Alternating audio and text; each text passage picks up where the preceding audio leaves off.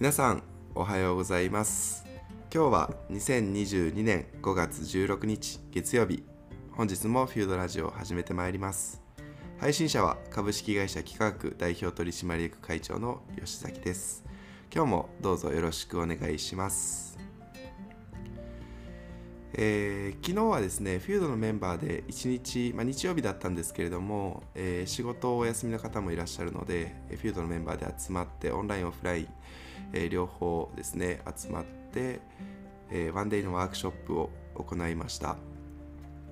とフィールドとしてそんなに講義をするっていうことはあの回数としては多くない、まあ、基本的にはもうそういう場を持たないっていうことなんですけれども、まあ、ちょっとこうえー、不定期ではあるんですけれどもあの1ヶ月半経って皆さんのこう考え方であったりとか経験値が紐づいてきたからこそ、えー、この議論を出してもあの耐えうるとか次の、えー、考える時のヒントになるだろうなということで、えっ、とワンデーワークショップ。結構テーマも面白くてワンデーワークショップ開催したんですけれども、まあ、テーマとしてはそのフュードっていうのは起業家になるっていうことなのでその技術だけとか、えー、逆に経営だけとかそういうわけではなくてそこを幅広くいろんなジャンルから、問題を出しました、まあ、私が問題を出して、えー、個人で5分ほど考えていただいてグループで10分ディスカッションして最後グループで発表してもらってそれをみんなで質問したりとか、えコメントし合ったりっていうのを、まあ6問やったんですね。で例えば、えー、と一番最初の第1問だと,、えーとアカウンティング経理編ですね。えー、まあ、一人社長っていうのはまずはこのお金に対する感覚っていうのがすごく重要で、えー、攻めのお金ではなくて守りのお金ですね、えー、経理アカウンティングの方なんですけれども例えば基本給が月50万円。皆さんの皆さんがま社長だとして皆さんの基本給を月50万円。役員報酬を月50万円だと設定した場合実質会社はいくら支払うのか。そして手元にはいくら入ってくるのかですね。えー、これをですね第1問としました、え、月50万円なんで会社としては50万円払うのかなと思いがちなんですが実はプラスで必要なお金があるのかないのかとか、え、50万円会社が支払うってことは手元に、えー、50万円そのまま入ってくるのかそれとも何か引かれるお金があるのかこの辺りですね、え、皆さんも気になった方は調べてみてください。あのー、ここに関して知らないとえっ、とその誰かこう人を雇うっていう時に交渉した時に、えっと、じゃあいくらでお願いしたいんですけどっていう時に結局会社としてはいくら払うのかっていうのが頭の中で計算できないといけないんですね。なんであのじゃあちょっと月40万円でお願いしたいんですけどって言うんですけど実際払うお金は50万円ぐらいだったりした時にあれってなっちゃうそこのギャップが生まれるとそれって正しく計画を立てることができなくなっちゃうんですよね。でそういう意味で、えー、その基本給という、えー、交渉あの、まあ、声をする時の条件に対して会社が実質いくら払うのか。で実質いくら手元に残るのかはどっちかというと個人の問題ですね。こっちの方が皆さん詳しいと思います。皆さん給与もこれまで基本給と手取りっていう言葉があったと思うんですけれども。でその逆側ですね。会社側は実はいくら払ってるのかっていう方を知っていますか？で知らないなら覚えましょう。覚えておきましょうっていう話ですね。それからえっと他にもまあちょっと6問ぐらい出したんですけれどもえー、他にもじゃあ技術編のところで言うと Web アプリの動作の詳細はっていう問題を出したんですけれども皆さん Web アプリをこうポチポチとこう使って Web ブラウザ立ち上げてなんかこうアプリケーションに接続してまああのドメインをこうポチッとしてでアプリをこう使ってで閉じる。なんかこうアプリを使ってで閉じる。で閉じてまた立ち上げても情報が残っていて皆さんのユーザー情報が残っていてまたもう一度作業できる。みたいなことってアプリのまあ常識だと思うんですけれどもその間には何を経ていてどこで何が動いているのかってどこまで詳細に把握できてますかっていう問題でした。なので分かる限りでブラウザであのこの操作するっていうところから後ろ側のどこでどんな処理を行っていてどういうやり取りを行っているのかっていうところを分かる範囲まで全部、え、書いてください。絵で書いてください。でそこでは OS は何かとかプログラミング言語は何かとかそこで使われているライブラリは何かとかまで分かる範囲全部書いてくださいっていう問題を出しました。はい、やっぱりここで書いてもらうとあのその人がどこを分かってないのかっていうのがすぐに分かったのですごくいい回答でした。でそのまあ答えを私が答え合わせをしてあげあの答えを出してみたいなことですね。それから最後の問題としては、まあ、6問あったうちのちょっと今2問紹介してもう一つ3問目なんですけど、えー、と最後に出して盛り上がった問題としては最初に雇う人の雇用条件はどうしますかっていうことをですねあの問いました。はい。えっ、ー、となんで、まあ、これからそのフィールドの中の方、まだ事業が、えーと、立ち上がっていない方が大半ですので、まあ、これはちょっと先にはなるんですけれども、とはいえ事業が少し立ち立ち上がり始めるとすぐにもうあの手がいっぱいになってしまってやっぱりパートナーが欲しい仕事のパートナーが欲しいでもアルバイトもとかオンライン秘書とかそういう使い方もあるんですけれどもやっぱりあの将来的には自分と一緒に考えていってくれるあの正社員と社員としてフルコミットしてくれる人がいてほしいってなるのでその時にその人にどういう条件を提示するのかっていう問題ですね。はい、でそこでその時に条件として与えたのはその時の売り上げがいくらぐらいでその時のあなたの報酬がいくらぐらいでその人に提示する報酬がいくらぐらいでそしてじゃあ生株はどれぐらい渡してストックオプションはどれぐらい渡してとかを決めてくださいっていう話ですね。でこの時にすごく重要なのが、えっと、これまでの問題全部そうなんですけれども、えー、ネットで調べてはいけませんっていう話をしています。なので調べずに自分自身のもう持てる知識だけで決めてくださいっていうことですね。なんでこれはまあ割とばらつきのある回答になったんですけれどももうやっぱり、えー、と最後、まあ、私も答え合わせというかその相場感を最後お伝えするんですけれども、えー、知らないっていうことがいかに危険であるかっていうことを思い知りましたっていう話だったんですね。その1人目の社員にストックオプションも出しすぎだよそれみたいなことが結構あったりとか逆に出さなすぎだよとかなんか逆にそれなんかこうあのすごいあの条件だけ求める割に何も出してあげてなくてそんなんじゃ人集まらないですよとかなんかそういう話をディスカッションでありましたね。でえっとはいそういう問題でした。でまあその答えといいますか相場感というか私のえっとえ相場私が知っている範囲の相場とそれから私の会社のケースとですね紹介しましたでえっと推薦図書としていくつか本を読んでから来てもらったんですけどやっぱり皆さんあの太刀打ちできないっていう感じでしたねそれは自分ごとになっていないのでそういう本を読む時にも自分ごとになっていないのでまず知識を、えっと得る吸収効率がすごく悪い状態だったのでやっぱり事前予習っていうのはそこまであの効力を発揮していないっていうことですね。それから本にはその方法論とか載ってるんですけど最後相場が載っていないことがあってじゃあストックオプションって全社員に何パーセントぐらい出すべきなのかみたいな話ですよね。がを知らないと1人目にどのぐらいのパーセント出すのが適正なのかって分からないじゃないですか。でやっぱり本ってそのそこにはやっぱり責任持てないので相場は出さないっていうストックオプションというものがあって制度的にはこういうの使われてるけれども前者にはどれぐらい出すかっていうのはあんまり出されていないみたいなケースがあったりするのでなかなかそこを伝えづらいんだなと思います。このヒュードラジオでも実はそこは、えー、とここで伝えてしまうとやっぱりそれがあの世の中の相場だと勘違いされて伝わってしまったりするんですけど私が知っている情報なんてたかだかその起業家でいうと10人ぐらいの情報しか知らないのでそれは全然相場とはかけ離れてる可能性があるんですよね。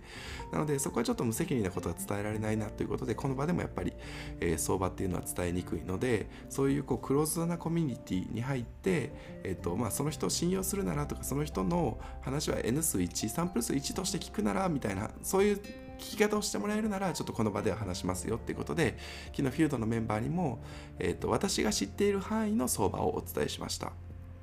はい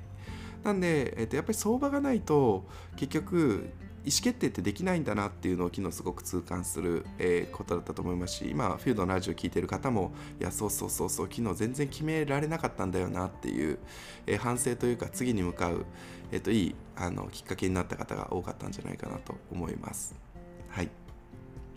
であの調べずにっていうところなんですけどあの調べると相場が出てきちゃったりとかもするのでまあ別にそれはいいんですけど相場を知るっていうのは。ただ、えー、とそれが実際のシチュエーションとは異なるので調べないでいただいたっていうことなんですね。あの実際に意思決定をするっていうのは経営会議に出たりとかその場でその人と話していてその場でやっぱり条件の提示をするっていうのはすごく重要なんですよね。その場で決めたりとか。もちろんその大きな交渉の時にはちゃんとシンキングタイムを取ってそれが適正なのかっていうのはえあのそういうちゃんと精査することもあるんですけれども。とはいえやっぱり人の問題であったりとかそのえっと、大きな交渉ではない問題の場合はやっぱりその場で早く決めてあげればあげられるほど相手の熱量をが高いまま交渉が進みやすいんですね。そういった意味でやっぱり時間を近時間を味方につけるっていうのもすごく重要だと思っていてじゃあ時間を味方につけるためにはもうその交渉の場に立つ前に交渉の材料を揃えておいてなるべく早くそれを伝えるためにも準備ができていないと引き出しにそれが入っていないといけないんですよね。そういう意味で昨日その調べてはいけません。調べずに皆さんの持っている情報の中だけで意思決定してくださいっていう話をしたんですけれどもそれは皆さんの引き出しにいかにその情報が入っていないかということを痛感していただくその痛みとして伴っていただくために、えー、そういう話をしましたし実際の意思決定も本当に、えーと、そんな調べてちょっと待ってみたいな絶対嫌じゃないですか。分かりました。じゃあ相場これぐらいなのでこれぐらいどうでしょうってその場で自信を持って相手が言ってくれるとすごく信頼できるなって思うわけじゃないですか。でもなんか一緒に相場調べてほしいですとかえこれ合ってるんですかみたいなパソコンでカタカタしながらされるとあなんかこういう意思決定をこの人はずっとこれからも続けていくってことは一緒に働いていく中で全然決めてくれないんだろうなとかをちょっと想像させるじゃないですか。なのでやっぱり起業家とか社長っていうのは意思決定をする仕事である以上は意思決定をするための材料があの素早く意思決定をできるための材料、まあ、素早くとその後あの精度高くもあるんですけれども、えー、素早く意思決定できるための材料がやっぱり揃っていないといけないということはもう実は交渉の場につく段階でほぼ99%ぐらいは決まってるんですよ。逆にそれを持ち合わせてないってことはもう交渉決裂もしくは不利な条件で交渉が決まってしまう可能性が高い。だからこそその社長とか起業家っていうのはもう交渉の場に立つ前にどれだけ情報を集めてそれをさらに素早く引き出せるか。たくさん持っていても引き出せなかったら意味がないので素早く引き出せる情報をどれだけ持っているかどうかによって交渉のが有利に進むかどうかがもうこの時点で決まってるんですよね。なんで交渉のテーブルに座ってから議論スタートじゃないんですよ。もうその時点でほぼ決まっていてあとはイエス・ア・ノーを素早く出せるかどうかですね。あとはああの交渉の場で相手の顔色を伺いながらじゃあそこの、えー、塩梅トレードオフをどのぐらい取っていくのかっていうのを相手の顔を見たりとか相手の、声色を伺ったりとかそういうところに注目注力してその交渉の材料となるものはもう自分の中に持っていてその場でしか見れないもの相手の状況っていうものを見ながら交渉を進めていくっていうのが基本だからこそその前には交渉の材料になるものは全部、えー、記憶しておく素早く引き出せる状況まで持ってきておくっていうのがはいえっと、当たり前と言いますかそれができていないと常に不利だということを認識しておかないといけないですね。なので私も、えっと、そんなに暗記も得意なタイプでもないですしそもそも暗記っていうのはあのー、あんまりこうもうこのコンピューターが記録してくれる社会においては、えー、人間が担う仕事ではないなって思いつつも交渉のテーブルとかスピードが必要なものだけはやっぱりここだけは暗記項目だと思ってその相場であったりとか、えー、あとフェルミ推定、あのもう知らないこともあったりするんですけどその時にはフェルミ推定して近いところから想像してとか、え相場を算出する予想で推定する必要があるのでそのためのフェルミ推定できるための材料とかっていうのをどれだけ持ち合わせているかどうかだと思ってるのでここをですね、えー、持っていないっていうことがいかに危険であるかっていうことを知っていただくために調べずに今持っていることから、えー、意思決定してくださいっていう話をした、まあ、そういう訓練でもあったりしました。それからえっと、ちょっと相場があんまりわからないので意思決定できないですみたいな話が1人あの1人というか、まあ、何名かこう雰囲気としても出たりとか実際そのそういうコメントが出た時にちょっとそれは厳しくあの意思決定をする仕事の人が相場が分かんないから決められないですとかそういうのは絶対に言ってはいけませんっていう話はさすがにあんまり何かするべきだみたいなことは言わないタイプなんですけれども意思決定をする人が意思決定を放棄するっていうのだけは絶対にしてはいけないことなのでそれはもし本当に自信がなかったとしても自信があるようにちゃんと振る舞うべきですしその時に自信があるようにちゃんと自信があるあの意思決定ができるためにどれだけ備えてるかどうか。なんでそれっていうのはちょっとわからないので意思決定できないですっていうのは私は全然準備してきてない愚か者なので意思決定できないですっていうことを言ってるようなものなんですよね。でそんな人に意思決定してもらいたくないじゃないですか。それは意思決定を放棄するというよりも私はそこには適任ではありませんっていうぐらいのことを言ってるものだと思うのでそういった意味で、まあ、昨日そのコメントをした方には意思決定は絶対に放棄してはいけない。もう間違ってるかもしれないけれどもその場で絶対に決めてくださいっていう話で言いました、まあ、そうするともう大外れな回答して後でちょっとみんなであのこれ危なかったねみたいな話はするんですけどでもそれでも決めないといけないのが起業家であり社長なんですよね。もう分からないことの中で決めることの方が普通なんですよ企業家にとって。なんで分からないから意思決定放棄をしてはいけない。分からなくても決めないといけない。けれどもその時に分からないことを一つでも減らしたりとか一つでも推定できるように観測はできないけれども推定ができるように一つでも相場を知っておく。これを怠ってはいけないよっていうことを昨日のあのワンデーワークショップでは、えー、伝えたかったメッセージでそれをですねこの具体的な事例を通して、えー、皆さんには痛感していただいたあの経験していただいて痛みを伴っていただいたので今日以降の、学習吸収効率はぐっと上がったのではないかなということで、えまあ、そんないい機会になったのではないかなと思います。それが昨日ワンデーワークショップですね。行いました。またあのフィードのメンバーはあの不定期でですね私が、えこういうのをこう見ていて皆さんの進捗に合わせて今だったらこういう議論しても成り立つかなっていうところを見ていくのでまたちょっと楽しみにしていただければと思います。えっ、となんかこうテックだけを追い求めるわけでもないしやっぱり起業家として、え、ファイナンスも知っておかないといけないけれども足元のアカウンティングも経理の方も知っておかないといけないと思いますし、え、もっと本当に必要なのは意思決定ですね、意思決定ができる人材にならないといけないのでその意思決定力を育てるっていうあんまり起業家育成ってそういうなんか意思決定力を育むっていうことってあんまりないと思うんですけれどもどっちかというとなんかこう勉強して分かるあのインプットしてみたいなとかワークショップしてみたいなちょっとなんかみんなでこう軽く考えてみるみたいなあのデザインシンキングみたいなことが多いと思うんですけど私は意思決定をする訓練をするためにむしろアカウンティングとかファイナンスとかテックを学ぶだと思ってるので、えー、なんかそういう意思決定ができる人材になりたいなと思う人はこれからフィードを見ていただければ募集がかかるかもしれないのでぜひこのフィードラジオをですね、えウォッチしていただきながら、え、そこでですね感度を高めておいていただけると嬉しいです。あの聞くは S 氏、まあ、言うは S 氏っていう言葉と一緒で聞くは S 氏なんですけれども、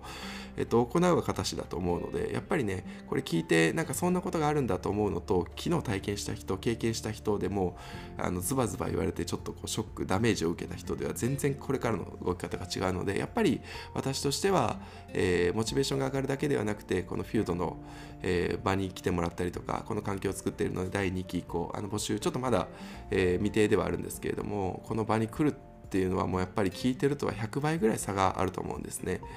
えー、これは特にあの百分は一見にしかずっていう言葉があるんですけれども、ね、これ実は科学的にも証明されていて聞く方じゃないんですけどあの視覚情報っていうのは、えー、この音声の情報とかテキストの情報あの音声の情報とかに比べると,、えー、と100倍ぐらい情報量の差があるっていうふうに言われていて情報量というか厳密に言うとそれはあのそこに、えー、とおけるあの画素とかそういうえーとまあ、情報量って言い方をしてしまうとちょっとあのプロには怒られちゃうかもしれないですけど、まあ、簡単に言うと,、えーと、ちょっと軽く聞き流してもらう人には情報量って言っておきますね。その情報にの量に差があるっていうふうに言われていてそういった意味でやっぱり経験する人とこの聞いているだけの人でもやっぱり100倍ぐらいあのその受け取る量情報量の差があるんじゃないかなと思ってるのでやっぱり経験が伴わないとこの話っていうのはあの吸収効率が違うのでそういう意味では経験できる場所に行った後にこの話を聞けているっていうのはすごく強いと思うのでそういった意味でやっぱり経験できる場所別にフィールドじゃなくてもいいんですよ。あの経験した上でこの話を聞いてほしいなっていうのがやっぱりあの思うところですね。ですのでまたあの気になる方は是非、えー、フィールドあの募集開始する可能性がありますのであのこのラジオを聴いたりとかフュード以外のところでもちょっと経験してみたりしながらこのフュードラジオを聴いていただきたりとか、えー、面白そうだなと思ってる方はフュードのこの選考が始まる時までに、えー、始まるこのフュードラジオを聞いてあのそこをですねウォッチしていただけると嬉しいです。はい、ということで、え今日はちょっと前置き長かったんですけれども、まあ、割といい話だったと思います。えっ、ー、と、起業家として必要なことをですね、ちょっと学ぶっていうワンデーワークショップの話でした。えー、それでは、えー、今日のテーマとしてはメイントピックですね、えー、プログラミングとソフトウェアエンジニアリング。これはその2ですね。前回その1があったと思うんですけどその2ですね。まあ2回構成で今日でおしまいなんですけれども、え導入編としてはこのその2までで、えいいかなと思います。プログラミングとソフトウェアエンジニアリング。であの前回、えお話していたと思うんですけれども、えっと、プログラミングっていうのはその場で実装できれば OK っていうものでそのソフトウェアエンジニアリングっていうものはそのプログラミングを時間で積分したもの、えー、長い時間の寿命を持つとかそういうところまで考慮したもののことをソフトウェアエンジニアリングと呼びますよということで、えー、私が考えている世界っていうのはプロダクトを作るっていうのはソフトウェアエンジニアリングであるっていう話をしたと思います。なんでプログラミング学びましょうみたいなプログラミングスクールもうプログラミングスクールって言っちゃった時点でちょっとなんとなく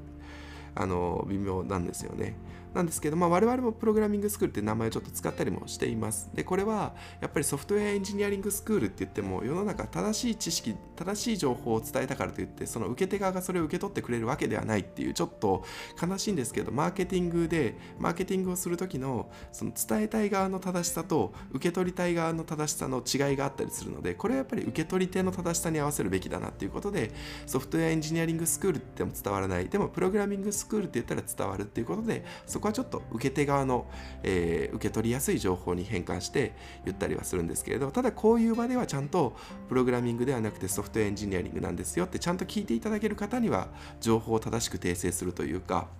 本当はこういう意図があるんですよっていうのを伝えたかったので私としてはソフトウェアエンジニアリングを、えー、推しているということですね。でもう一度ちょっとおさらいをするとえっと、あと前回の、えっと、質問のところにも出てたんですけどノーコードっていうものを使うのはどうですかっていう質問があったのでもしよかったらそれはですね、えー、前回のシャープ15の、えー、質問シャープ16ですねシャープ16の質問で私が、えーと、詳細に回答してますので見ていただきたいんですけれども、まあ、ノーコードっていうのはプログラミングの実装をすることを代替するものであってソフトウェアエンジニアリングっていうのはもっと広い範囲なのでそういう意味では、えーと、社内とか簡単なあのオペレーションでカバーできるものだったら、えー、ノーコードを使うのは全然ありなんですけれどもプロダクトを作るっていう意味ではノーコードで作るっていうことはなかなかノーコードでアプリノーコードでアプリが作れますみたいなサービスがあるんですけど私はそれを選択することはない。理由としてはソフトウェアエンジニアリングをノーコードでは代替できない。ノーコードはせいぜいプログラミングを代替できるものですので、えー、そういった意味でソフトウェアエンジニアリングで考えないといけない領域に関してはノーコードではやっぱりできないという回答でした。はい。でじゃあ、えっと、ソフトウェアエンジニアリングっていうのは具体的に、えっと、どういうことを知っておく必要があるのかっていう話もあるんですけどもう少しモチベーションのレベルで、えー、少しもう少し導入をしたいと思うんですけど、まあ、あのお話しした通りアプリケーションっていうのは作って終わりではない寿命を持つっていうことなんですよねでただデモとか作るとかその最後、えっと、プログラミングとかその勉強するところに行って最後、えっと、プレゼンテーションして終わりのプログラミングも多いじゃないですかそういう意味ではソフトエンジニアリングってあんまりあの話題にも上がらないと思うんですよね。えっと、プログラミングスクール、まあ、せいぜい半年でできること。確かにプロダクトちょっと簡単に作ってみてそこで発表しておしまいぐらいなので半年でできるの確かにそれぐらいなの。週1回とかだったらですよ。それぐらいなのでそれ自体が悪いわけではなくてプログラミングスクール側がそれを意図的になんかわざとソフトウェアエンジニアリングを隠してるわけではないのでもう本当にできる時間の制約上これしかない。でもたくさんこんなことをたくさん言い過ぎちゃうと今度はあの情報が爆発してしまって何何から手をつけていいか分からなくなっちゃうので逆にそういう意味では、えっと、絞ってるんですよね。あなたはまずこれからやった方がいいですよって絞ってあげるのも教育の一つなのでそういった意味で教えてなかったってわけじゃなくてむしろ多くのケースは多分絞ってあげていた絞ってもらっていたって受け取る方が正しいんじゃないかなとは思うんですね。まあ知らずに教えてないっていうのはそれはちょっとなかなか悪い話なんですけどあの幾何学でもプログラミングしか基本的に教えないんですね半年のあのコースでは。それはどちらかというとソフトウェアエンジニアリングとかまで言っちゃうと範囲が広すぎてむしろ爆発してしまって半年で落としどころすら見つからなくなっちゃうので逆にまずは機械学習とかプログラミングに注力しましょう。で出た後で企画ではそれが自走できる人材と呼んでいてあのそこからがまだスタートラインであってこれがプロとしてあの働けるレベルではまだないことが多いのでっていうのはちゃんと最初に伝えてるわけなんですけれどもそういった意味でここからはじゃあソフトウェアエンジニアリングであったりとか、えー、機械学習だと MLOps ですね、えー、ソフトウェアだと DevOps って言われるものをちゃんと見ていきましょうとかそういうところをちょっとこうインサイトとして伝えたりしていて、えー、そこからがまスタートラインというわけですね。なので、あのこういうふうに教えてないわけじゃないんですけど絞っているという回答ですまあそこからさらに広げていただくためにこの話をとかフュードっていうあのものを作ってるんですけどフュードは1年間フルコミットでしかも移住してっていう感じなのでもう他とはもう量も質も全然違うのでそういった意味ではソフトエンジニアあのソフトエンジニアリングまでバリバリやってもらってもいいかなと思ってます。はい。で、えっと、じゃあ、えっと、事の発端というかそのちょっと,、えっと始まりのシナリオなんですけれどもじゃあ、えっと、プロダクト頑張って作ってリリースできましたっていうふうにえー、と1ヶ月ぐらいかけてプロダクト作ってリリースできましたとかそういうのってまあよくスタートアップとか起業家ってあると思うんですけれどもじゃあこのリリースできた時までの開発コストっていうのはこれから使っていろいろ使ってもらっていく中の開発コストの何パーセントぐらいを占めているかっていうのを知っておくのが重要だと思っていてなんかリリースできたらもう開発コストとしてはほぼ90%ぐらいかかっていてあとは10%ぐらいちょっとだけ直せばいいやって思っているとかまあ言えばプレゼンテーション最後、えーと、プレゼンテーションして発表して終わりみたいなそういうなんかよくあるじゃないですか。あのその場でそれっぽく楽しく終わらせてみたいな。そういうので終わりでよければ100%ぐらいその時のリリースの開発コストが100%ぐらいを占めると思うんですよね。でわあなんか開発って楽しいってなるかもしれないんですけれども実際我々がプロとしてプロダクトを開発してローンチして、えっと、機能改善とかやっていく中で向き合っていく中で初期の開発コストローンチするまで、えー、サービスがリリースするまでの開発コストって実際全体の何パーセントぐらいだったかなって思うと、えっと、多くて10%でもっと正直に言うと1%未満なんじゃないかなっていう気もしています。ちょっと長くなれば長くなるほど。初期のローンチは1人とか2人とかでやってるんですけどそれから人数も増えてきて時間も長くなってくるので時間でいうと5年とかなると1ヶ月に対して60倍じゃないですか。なんで10%未満でも1%以上であることは分かるんですけどその5年後には人数が1人とか2人でローンチしたのに対してあの50人とか100人とかになっているとやっぱりそれで人数かける時間だとすると確実に1%未満になるわけなんですよね。で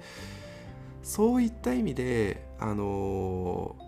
なんかそのローンチできたら OK みたいな雰囲気少しあるかもしれないんですけどローンチするっていうのはおそらくこれからそのプロダクトと向き合っていく中の1%未満ともしかしたら付き合ってるっていうふうに思った方がいいかもしれないです。なのでそれの100倍以上これからいろんなことを考えていかないといけないというか時間とともに何か成長していくことを考えていかないといけない。なんでなんかそのそこの1%たかだか1%のことにフルパワーで挑む人とそれはやっぱりたかだか1%だなと思ってそれから出てくる 2%3% のことも考えて、えーと設計できている人では大きく差が開いてくるんですよね。そういった意味でソフトエンジニアリングあのプログラミングしか知らない人は多分サービスのローンチに100%の力を使っちゃうんですけどソフトエンジニアリングを知っている人はそこに対して60%ぐらいの力を使ってまだアイドリング余力もある状況で、えー、どんどんただこれから作っていかないといけないということも知っているのでそういった中で、えー、長期戦だなと思って、えー、作っていくとか逆に言うとちゃんとテストを書いたりとかしてあの長く作っていくためには絶対にこれはたかだか1%だからこそ今1%のことに全部の技術の選定をしてはいけないこれから考えうる100%のことのための技術選定をしないといけないとか100%の時のためにコストをどこにかけておくべきかっていうのを考えたりするわけなんですよね。そういった意味でテストを書かない人とかやっぱりその、えっと、ローンチまでをマックスで考えてしまっている人。でテストを書く人っていうのはサービスローンチはたかか1%まあ多くても10%ぐらいだと思ってそれ以降のことを考えられている人っていうわけですね。そういった意味でまずはそのリリース時っていうのがどのぐらいの、えー、と開発コスト全体でこれから見る中の全体の開発コスト何パーセントぐらいなのかって知っておくことであなんか1%ぐらいなんだったらやっぱりもっと他のこと考えて勉強してからスタートしないといけないなって分かるわけなんですよね。調べてから。で、はい。なので、まあ、1%未満かもしれないですし、多くても10%ぐらいだと思います。プロトタイプ版ぐらいでも多くても10%ぐらいかなっていうのは思うので、なんかそういうのをまずこの相場を知っておくっていうことが多分これからちゃんとソフトエンジニアリングに向き合わなきゃって思う理由になると思うんですよねなんですけど、うん、そこを教えてくれない人が多いとやっぱりきついのかなっていう気がしますね。なんで寿命を持つプログラミングになるっていうことは、えサービスのリリース時っていうのは多くても10%でも多分1%未満ぐらいの可能性があるっていうことですね。そのコストっていうのは。はい。じゃあえっと、実際に、えっと、どういうふうにあのソフトウェアエンジニアリングとして考えていくべきかっていうのを前から順番にお伝えしていきます。まあ、これウォーターフォール型とアジャイル型とあったりするんですけれどもでウォーターフォール型でもなんかアジャイル型のことをとりあえずやってみましょうっていうふうに言ったりする人がいるんですけどそうじゃなくてアジャイル型もその、えっと、考えるこの切るスパンが短いだけであってちゃんと設計をしなくていいとかそういう話ではないのでウォーターフォールであろうがアジャイルであろうが基本的にはこの流れは同じなんじゃないかなと思いますそこに対する流度を小さく小さくしてえー、っと機能改善のスパンを速くするだけの話ですね。で、ウォーターフォールはやっぱりその SIR とか他の外注することが多いので、どうしてもあの1回あたりの、えっと、その短く、短いスパンで作っていくっていうのが、あのスクラムを組んでいくっていうのは難しいと思うので、どうしてもウォーターフォールは、えっと、1回あたりの設計を割としっかりして、で、実装パートは実装パート。で、えーと、最後テストのパートはテストのパートとか受け入れのパートみたいな風に分かれていくんですけれどもアジャイルだと大体内製化してチームメンバーで組むのでそういう意味ではじゃあ、えーと、今日、えーと、簡単に設計して今日そのまま実装してでそれを受け入れとかテストして検証してじゃあ次明日はこの機能でいきましょうみたいなこの設計から設計実装検証のパートを1日の中であの行ってしまうぐらいのスピード感でもいい。そのためにはやっぱり内製化してないといけなかったりとか、まあ、もしくは最近だとその SIR とか SES の中でもそのスクラムが組めるようなそういうチームの中に入ってもらえるような、えー、と開発の支援をしている体制もあるのでそういうのを選択するっていうのがありかなと思います、まあ、従来型にちょっとウォーターフォールだとどうしてもソフトウェアとして作りにくい。ただし設計をないがしろにするわけではないということは覚えておいてください。はい。なんで、ウォーターフォールでもアジャイルでもどっちでも今からの話は一緒です。で、まず一番最初に、まあ、これはもう、えっと、設計とか要件定義とかの本読んだら出てくるんですけど、私が実際に行っている工程としては、えっと、まず一番最初、よく多くの方は要件定義がスタートって言われるんですけど、私は要件定義からスタートしなくて、えっと、要求獲得からスタートします。要求獲得。えーあなたは本当に何が欲しいのかみたいな Y みたいな話ですね。なぜこれが欲しいのかとか他の代替手段はないのかとかえー、そういうことを割と深掘りする。でそのためにはドメインエキスパートである必要があるんですよね。ドメイン知識がないとやっぱりそこに関する Y の深掘りができなかったりするとかあの要求獲得の中でやってほしいことはちゃぶ台返しっていうふうにチームメンバーには伝えてるんですけどこんなのいらないでしょうっていうのを今のうちにちゃぶ台返しておかないと作ってからちゃぶ台返されるとめっちゃしんどいのでそういう意味では作る前にとにかくそこに関する議論とかいらないでしょうとかその人が欲しいって言ってるけどそれは、えーと、氷山の一角で顕在化しているところで本当は潜在的に欲しいものっていうのは後ろ側にあるのでそこへの深掘りまでちゃんとするかとかこれを要求獲得というパートで最初に行っています。お互いに結構厳しくいらないでしょうとか他に代替手段あるんじゃないですかとかこっちの方が楽じゃないですかとかなんかそれってもう作ってあるのでこれ使うんじゃダメなんですかとかそういうのを最初に要求獲得のタイミングで、えっと、Y とか What とか How とかをちょっと早めにですね、えー、特に Y にのところなんですけどそもそもこれ作らなくていいんじゃないですかとかこういうところまで議論するのを要求獲得と言います。はい、であのよくえっと、相手の言っていることのさっき言ったように相手の言ってることは氷山の一角なので、えー、その氷山の一角じゃなくてその下にある顕在潜在化しているところまで深掘りしましょうみたいなことも一つ目安として言っています。で相手の期待値を超える仕事ってすごい気持ちいいじゃないですか。で相手の期待値を超える仕事っていうのはなんかよく勘違いする人が相手の期待値を超えるっていうのはその自分の中の独自の発想で相手にバーンって当てるっていうことを相手の期待値を超えるだと思ってる人が多いんですけど、えっと、多くのケースにおいては相手の期待値っていうのは相手が言語化できていなかったけれども実は本当は欲しいと思っているところまで深掘りしてあげてそしてあの相手は言えてなかったところまでちゃんと引っ張り出してあげてそれを実装するのが相手の期待値を超える仕事だと思ってます。相手の期待値っていうのは大体その自分の言葉で言ってることを作ってもらえたら、まあ、相手の中の100点なんですけど言葉では出せてなかったところを相手からちゃんと引きずり出してあげてそれを実装してあげると120点200点相手の期待値を超えるということですよね。になってくるので要求獲得のパートでは割とコンサルに近いことをですねとかドメインエキスパートとしてそのドメイン知識があるかどうかで全然ここの質が変わってくるのでそういう相手の期待値を超えるために、えー、要求獲得のところをですねかなりしっかり議論するというふうにしています。はいこれが要求獲得というパート、期待値を超える。で、えっと、期待値を超えるっていうのは、さっきは、これは、まあ、あの相手の持っているところから引き出してくるって話をしたんですけど、もっとプロフェッショナルだと、えっと、相手も気づかなかった提示されて初めて分かるみたいな提案ができる人もいるので必ずしも相手からだ相手から引き出すだけではないんですけど多くのケースは相手から引き出すことの方がやっぱりあの多かったりします。なんかスティーブ・ジョブズが作るアップルの製品ってそのすごいいいなと思うのは本当の本当の期待値を超えるだなと思っていて目の前に出されて初めて欲しいと思う。ってこれってすごい期待値の超え方だなと思うんですよね。なんかあこれ欲しいと思ってたと思ってなんかそういうのが製品化されているわけじゃなくて目の前に出てくるまで確かにこれを欲しいとすら思ってなかったけど確かに言われたらこれめっちゃ欲しい。っていうのはさっき言っていた相手が言語化できていたところから引っ張り出してきた期待値を超えるではなくて相手すら想像がついていなかったけれども相手が欲しいと思っていた方の期待値を超えるですね。これができる人は本当の本当のプロなのであの私もいつもそこにチャレンジするんですけど、まあ、あのなかなかそれはやっぱりこうクリエイティビティというかアーティストに近い活動だったりもするのであのそこまで欲張らずにまずは相手の、えっと、言語化できていなかったけれども欲しいと思ってたところを引っ張り出してあげるっていうこの、えー、ところの期待値を超えるでいいと思います。それができるようになった暁にはぜひどんどん、えー、あなたにしか出せない、えー、プロフェッショナリズムを出していくといいかなと思います。これが要求獲得ですね。でこの要求獲得に関して本で書いてあることが少なかったりして要件定義から始まってることが多いんですけれどもやっぱり要求獲得からやっていくのが大事だなと思っています。はいでその後は要件定義もうここからはどこの本にでも書いてあるのであのその本を読んでもらったらいいと思います。えっと、例えば、えっと、これ以降はちょっとあのもうどこにでも書いてあることなのでもう本を紹介しておきますね。えっと、この本読んだらいいんじゃないですか？とか、えー、っとですね、ちょっと待ってくださいね。えー、っと、初めての上流工程っていう本があるので、青い本なんですけれども、ヒグマ流 IT 道場っていう方が書いてますね。初めての上流工程。これ以降の話は、もうここの本読んでもらったらあの書いてあることなので、それでいいと思います。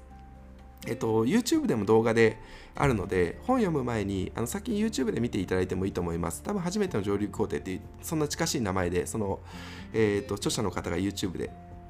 話をされてたので、それを読んでいただければいいと思いますが、まあ、要件定義ですね。じゃあ、そのためには具体的にどういう技術選定をしていくのか、みたいな要件定義。それから外部設計ですね。えー、見た目ですね。まずはワイヤーフレームを作って、えーと、機能的に見た、見た目に関する機能的に問題がないかどうかっていうのを認識合わせをして、そしてそれをですね、えーと、カンプ、デザインカンプっていうんですけど、肉付けをしてあげてっていうところですね。えー、見た目を作っていく。で見た目を作っていくと大体こういう機能を作っていかなきゃなっていうのが見えてきてでそして内部設計ですね。内部設計ではその機能の中の、えー、こういう具体的な機能の中には、えーと、こういう関数を作っていきましょうとか。でその時の引数はこんな風にとかなるべくそこは具体的に、えーと、コードを書く前にここの内部設計詳細に決めておけると認識の齟齬がなくていいですね。それから ER 図データベースとか、えー、クラス図とかを作ってあげてあのー、そのタイミングで、えーと、どういうデータベースの構成にしていくのかっていうようなあの見た目には出てこないんですけど後ろ側で必要なプログラミングとかそのソフトウェアとして必要な設計をしていくわけですね。であと最近だとフロントエンド私が私たちのチームでこれはちょっと私たちのチームの話なんですけれどもフロントエンドで実装していく時は、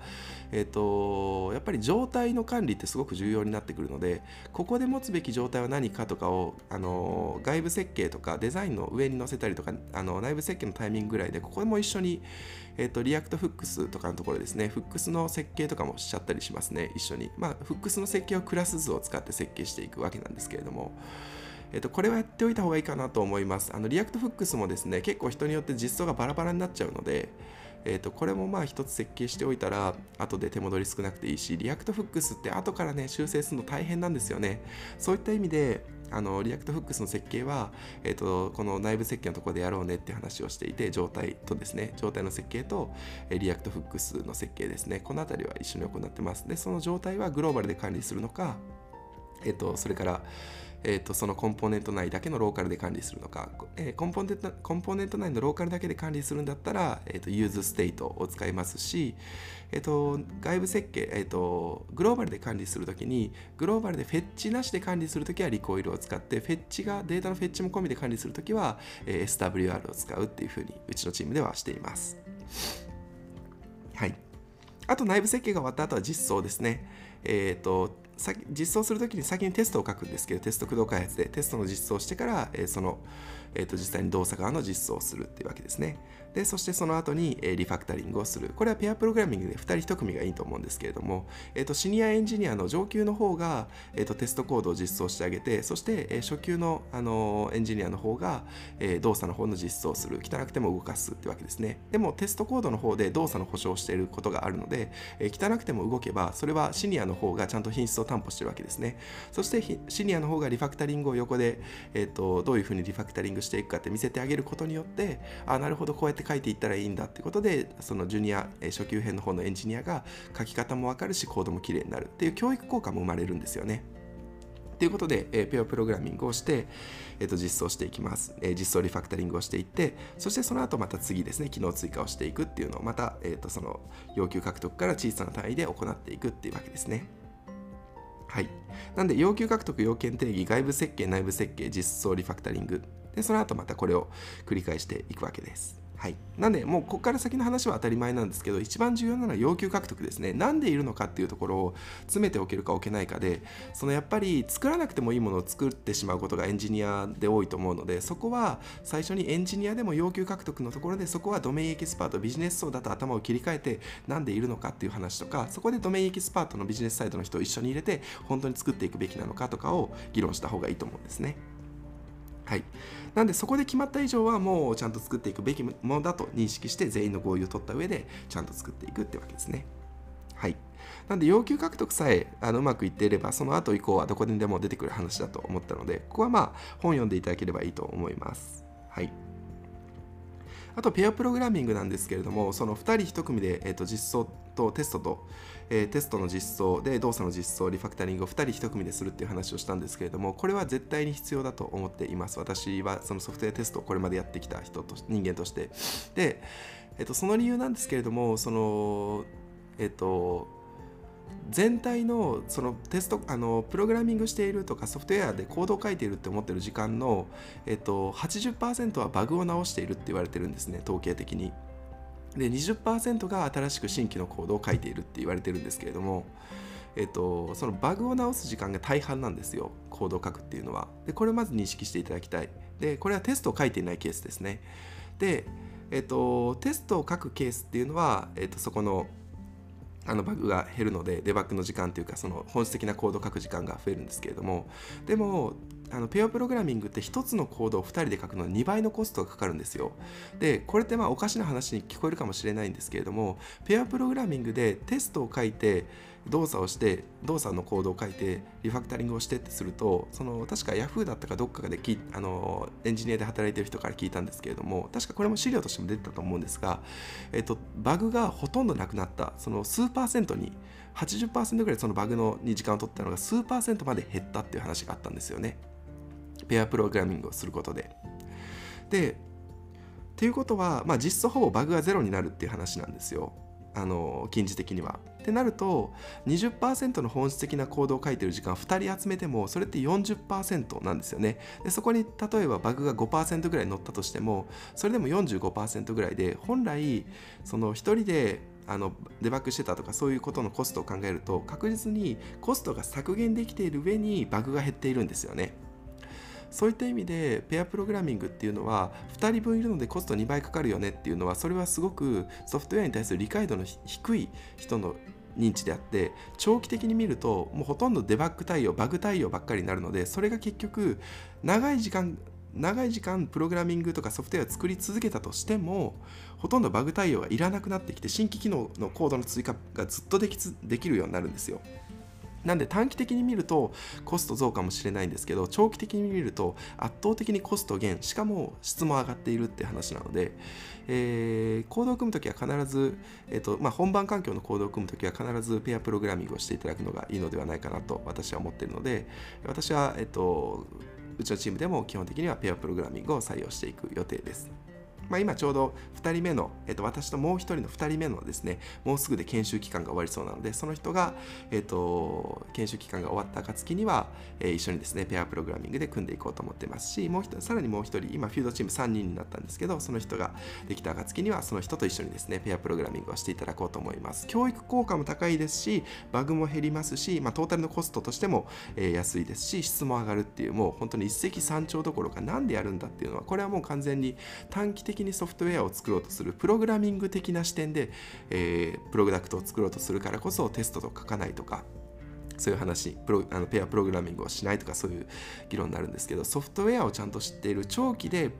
えーと、ソフトウェアと向き合う人にとってはペアプログラミングって当たり前の発想だったりするのでぜひ覚えておいていただけると嬉しいです。はい、あとは、えーと、セキュリティっていう観点ですね。あのセキュリティに関する知識も絶対にあの入れておいた方がいいと思います。セキュリティ、あのもうプロダクト世の中に出した以上はあの知らない方が悪いので、そういった意味ではセキュリティですね、個人情報を漏洩しないためにもとか、そういうところをセキュリティを絶対知っておいてほしいです。で、セキュリティは、えっとまあ、ちょっとまた詳しく話してもいいんですけど、OWASP って言われるオープンウェブアプリケーションセキュリティプロジェクト、OWASP、OWASP って調べていただければ、えっと、どういうセキュリティのインシデントが起こっているのかっていうトップ10とかもあったりするので、まずそれ見ていただいて、あ、こういう事例をまずチェックしておかないといけないんだなっていうのを見ていただくのが早いと思います。あと、OWASP の中にも無料で、えっと、脆弱性の診断ツールもあったりするので、ちょっと私もそれあんまり使ったことないんですけど、今度ちょっと使ってみようと思ってまして、えーと、そういうのを使って、えっと、まずは軽くチェックしてみるとかそういうのもありなので自動化するところも、えー、自動化することもできますし、えっと、OWASP が、えっと、そういうセキュリティの、えー、どういうことを学ぶべきかとかもあの提示してくださってますので、えっと、まずはセキュリティを学びたい方はですね、えっと、Web のセキュリティですね。Open Web Application Security Project OWASP と調べて見ていただくのがいいのではないかなと思います。はい。昨日もね、フィードのメンバーには、えーと、セキュリティ周り知らないとかなり、えー、やばいよって話をしてたんですけれども、で、そのやばい事例とか見ていただきながら、皆さんこうゾッとして、あ、やっぱ知っておかなきゃなっていう思っていただけたと思います。はい。で、えっと、フュードとしては、えっと、Web アプリケーションを作るっていうことで、えっと、JavaScript ですね、えー、JavaScript の最近型がついている、えー、TypeScript を使っています。で、TypeScript を使ったり、あ、ちょっとフュードの技術選定紹介しますね。えっと、とか、えっと、JavaScript の中でも UI ライブラリとしては React、その Web アプリケーションフレームワークとしては Next.js っていうのを利用しています。まあ、このあたりまたちょっと鉄系の話をしたときにもっと詳しく話したいんですけれども。で、えデプロイ先バーセルとか、まあ、あの標準的な、えっと、まだ、えっと、一般的な企業では普及していないので求人は少ないかもしれないんですけれども、えっと、今から伸びるスタートアップだったら今から伸びる起業家として今から採用していきたいんだったら選定した方がいい技術選定をフィードでは使っています。えっと、今あのこれプログラミングとかプログラミング言語を選んだりとか技術選定を選ぶときにあの2つ視点があって今プログラマーとかソフトウェアエンジニアとして今えーと、就職したいっていうケースであったら Ruby とか Python 勉強した方がいいなと思ってます。それはやっぱりもう今の求人が多いのがやっぱりそっちなのでっていうことですね。なんでそれって意外と最新ではないってことなんですよね。当時最新だった技術を使ってその、えーと盛り上がっている会社があってでちょっと技術としては枯れ始めたけれど、まあ、あの普及し始めた完全にしっかり浸透し始めたということを、まあ、枯れ始めたという言い方もするんですけれども、えっと、浸透し始めているからこそ、えっとまあ、ちょっと枯れてるよねっていう議論も出てくるかもしれないんですけれどもその分だけ、えっと、求人も多いってことですね。なんで今就職したいなら Python とか Ruby とか勉強してあの Web アプリケーションエンジニアになっていただくのがいいかなと思います。で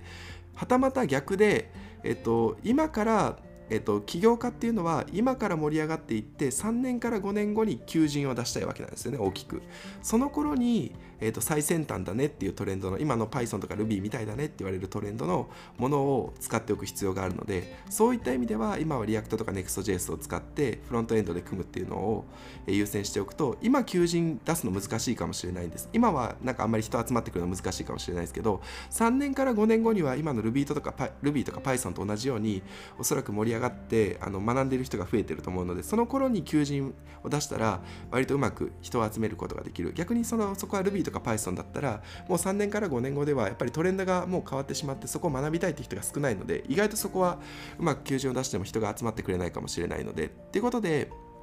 あの今は苦しいけど3年から5年後にフォーカスを当てる技術選定をするのかそれとも今すでに盛り上がってる技術選定今すぐ求人を出しやすい技術選定するのかっていうのは違ったりするのでこれはちょっとあれなんですけど私の技術選定は前者の方ですね、えー、と3年から5年後を見据えた技術選定で紹介しています。であの逆にそのエンジニアとして勉強して就職したいならっていうのもこれもしっかりですね。今すぐ就職したいなら後者の方の Ruby とか Python 勉強した方がいいですよ、えー、3年から5年後ぐらいにフォーカス当てて、えー、とそういう進行するベンチャーですねに行きたいんだったら、えーと、私たちと同じような技術線で勉強するといいですよと思ってます。はいでじゃあ、えっと、具体的にこういう話を聞いてあなんかじゃあフィードのこの技術選定とかで勉強してみてそのえっと、これからソフトウェアエンジニアになるための準備をし始めたいと思った人の一歩目ってじゃあどこに置いたらいいんですかっていう最後にちょっとあの聞いてる方へのアクションまでお伝えしたいんですけれども、えっと、フィードの、えー、フィード .com に行っていただくと、えっと、検索画面があると思うので、一次試験とかが、一次試験っていうふうに調べていただくと、フィードの、えっと、メンバーとして採用するときとか、フィードのその、フィードインアワジ、今来ているこの起業家育成のための、えっと、試験として設けていた一次試験があるんですけど、それをまずチャレンジしていただくのがいいんじゃないかなと思います。あの書いてあることは意味不明だと思います。あのフィールドのメンバーもみんな言ってました。あの書いてあることがそもそも日本語なのか英語なのかはすら分かんないみたいなみんな言ってたんですけど、それぐらいでいいと思います。で、えっと、それにチャレンジしていただいてわからないけどもう結局調べればわかるんですよ技術っていうのは。あの調べたらわかることなんですけど企業っていうのは調べてもわからないことを形にしていくわけなんですよね。なんでまずはまず第一ステップとしては技術をその具体的にあのそのさっきお伝えしたえ React とか TypeScript とか Next.js とかこの辺を勉強してほしいっていうのもありますしまずは調べたらわかるっていうことをあの一歩目としてチャレンジしていただきたい。もう調べてもわかることができない人はやっぱり調べて調べてもわからない領域なんて当然手に負えないわけなんでまずはそういう意味で技術も勉強してほしいですし調べたらわかるっていう体験を、えー、結構大変なんですよ1ヶ月ぐらいかかるかもしれないですけどやっぱりそこまで本気でやる、えー、そのモチベーションがあればあの調べたら大体できます。で、フィードのメンバーも半分以上がプログラミング未経験だったんですけど、みんな調べてできるようになりました。それはやっぱりモチベーションが高かったっていうのもありますしそこでちょっと自分自身のモチベーションをあの試していただいてもいいのかなと思います。そういった意味で、えこれを聞いていただいた方であなんかやっぱりやらなきゃと思ってる方の1本目は、えー、フィードの一次試験フィード .com の中に一次試験それも無料で情報全部てあの公開しているのでそれを見てチャレンジしていただくのが1本目だと思います。それがクリアできた人は結構ね見込みありだと思います。結構難しいあの内容と成果物としては難しいものを作るわけじゃないんですけどやっぱりねこれをクリアできる人とできない人っていうのはあのフィードの中にも出てきたりしていてあのそれをクリアできなかった人はフィードあの参加をお断りしたりしてるんですね。でそれぐらいやっぱりいいスクリーニングになるんですよ。なかなか多くの人が挫折してしまうところだと思うのでそれをクリアできる人っていうのはかなり見込みありなのでもしフィードの一次試験をクリアできた人は自信持っていただいていいです。それで成功するとまで言ってあげられないんですけどやっぱり多くの人が100人に1人ぐらいしか多分そこクリアできないと思うのでそれがクリアできた人はその100人に1人にまず生き残れたという自信を持っていただいていいんじゃないかなと思います。そういう意味で、えー、フュート .com の一次試験ですね。特にこうクリアしても私は儲かる話でもないのであれなんですけど本当に皆さんにいいなと思って提供している話なんですがぜひチャレンジしてみてください。でチャレンジできて次のアクションが何か心配とかあのそれがあのアクションができたら、ぜひ私にコンタクト取っていただいたりとか、このフュードラジオを聞いていただいて、次のステップ決めていただければいいと思います。あのフュードのメンバーと、さすがにフュードの一次試験クリアできた人は、フュードのメンバーとちょっとコミュニケーション取る機会とか作ってもいいかなと思いますし、はい。ぜひですね、えー、チャレンジしてみてください。あの実はそれ以降の二次試験とかもフィードのメンバーには提示したりしてるので、もしあのコミュニケーション取っていただければ、私の方で二次試験もこんな感じでやるといいですよとかお伝えすることもできると思います。やっぱりね、この話をしても取り組む人が、おそらくこの話を聞いて取り組む人が100人に1人。で、そこからさらに取り組めてもゴールできる人が100人に1人ぐらいだと思うので、あのー、気軽にコンタクト取ってもらってもいいですよって言ってるのは、やっぱり1万人に1人ぐらいしか実際そういう人が現れないので、なんでそういう意味では、えっと、まずは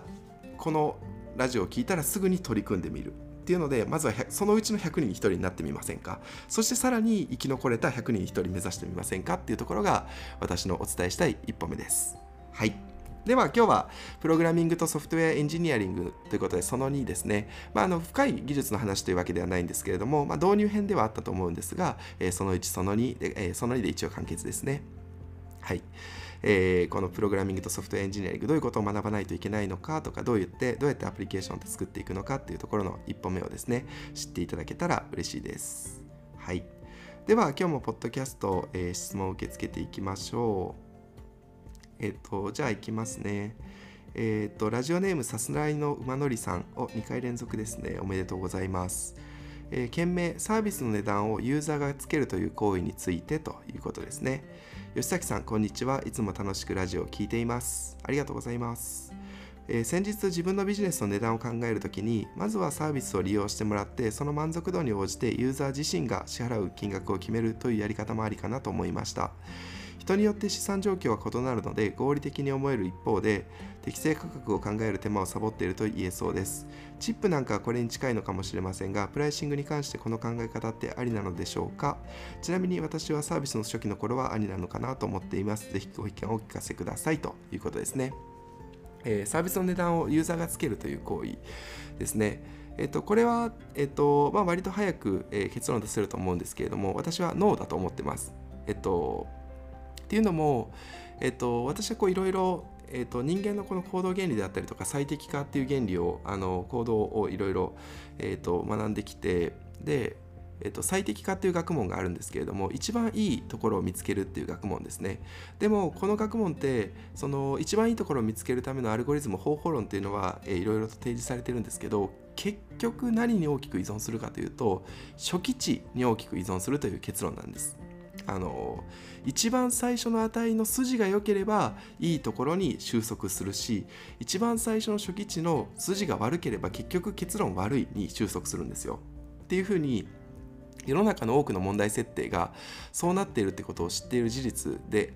事実がとしてあるという前提で言うとサービスの値段をつけるっていうサービスの値段の最適化をするっていう行為も初期値が悪いと多分収束するところが全部悪い。初期値がいいと収束するところがいいという結論になると思うんですね。でそう考えると起業家が決めないといけないのはその初期値なんですよ。なんで今この質問内容的には初期値すらもうあのみんなに決めてもらおうとしてるかもしれないですけど多分それは無理なんですよね。なんで筋のいい初期値を決めるのが起業家の仕事役割だと思ってます。で筋のいい初期値さえ決めても決めてそこさえ決め決めればあとはユーザーのその状況を見ながら調整をしていく。最適な値に調整をしていくってことはできるんですけれども初期値は調整できないわけなんですね。そういった意味で最初の値段設定だけは放棄しちゃダメです。これは意思決定なので放棄してはいけないと思います。どれぐらいが適切かって決めるのもえー、起業家としての役割ですので筋のいい初期値を決めるそれ以降のチューニングは確かに市場の原理によって調整が効いたりとかユーザーヒアリングによって調整を効いたりするかもしれないんですけど初期値に関しては絶対に放棄はしてはいけないというのが私からの回答ですね。はい私も、えっと、参加無料型のイベントをしていて、えっと、ちょっと面白い話なんですけれども参加無料でっていうちょっとこの話はまたあの詳しくはあの別の機会に話すと思うんですけど参加無料型のイベントで、えっと、面白かったらいくらでも払ってもいいですよみたいなことを初期にやってたんですね。でそうすると、えっと、1人当たりアベレージ5000円ぐらいお金を払ってもらえたんですね。でこれも実はテクあの話してなかったテクニックがあって、えっと、3000円払っていただければ、えっと、今日のこの講義資料のあのコピーを渡します。プリントして渡し、あのコピーの PDF を渡します、えー、5000円払っていただければ、今日の分だけじゃなくて、1日分の2時間だけじゃなくて、8時間分の講義資料の、えー、PDF を渡します。1万円払っていただければ、2日分の講義資料を PDF で渡しますみたいな風にして、実はあのいくらでもいいですよって言いながらいくらぐらいが目安ですよっていうのはちゃんと私が初期値として提示してたんですねなのでトータルでは5000円ぐらいに落ち着いたんですけど本当に何でもいいですよって言うと多分100円とか200円の人も多かったと思うんですね。そのあたりの期待値はちゃんと私が初期値としてコントロールしていたので、えー、アベレージ5000円という、あのー、金額に到達することができました。なんで何でもいいですよって言いながら風呂敷を広げながらちゃんと、あのー、どのぐらいですよって目安は作ってあげるんですね。はい、これを作ってあげることで割とうまく金額のコントロールができたという話がありましたのでちょっともしよければ、えー、参考になれば嬉しいです。はい。ということで、えー、今日はですね、えーと、サービスの値段の付け方をですね、ユーザーに任せるか否かというところの話でした。特に初期値の決め方ですね。はい。さすらいの馬乗りさん、えー、ご質問いただきありがとうございました。はい。えそれでは、え本日のフィールドラジオはここまでにしたいと思います。今日はプログラミングとソフトウェアエンジニアリングその2ということで、えその1からの続きでしたが、いかがでしたでしょうか？あのこれからですね、ソフトウェアを作る上での、あの参考になったりとか、えこのラジオを聞いて一歩目踏み出したいなっていう時には、えフィールド .com の中の一次試験と検索していただければ、えそれがですね、一歩目になるのではないでしょうかというアクションまで提示しましたので、ぜひ、えこれでですね、こう熱量高くなった方はチャレンジしていただけると嬉しいです。ぜひ、まずチャレンジする100人に1人、そしてクリアする100人に1人、えー、目指してですね、えー、そういう希少価値の高い人材を目指していただければ嬉しいです。はい。それでは、えー、今日も聞いていただきありがとうございました。良い一日を。